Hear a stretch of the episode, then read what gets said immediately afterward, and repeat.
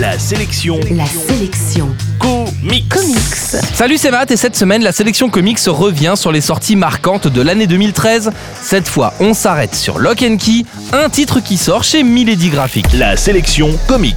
Les enfants Locke et leur mère s'installent dans une vieille bicoque de Nouvelle-Angleterre après l'assassinat de leur père.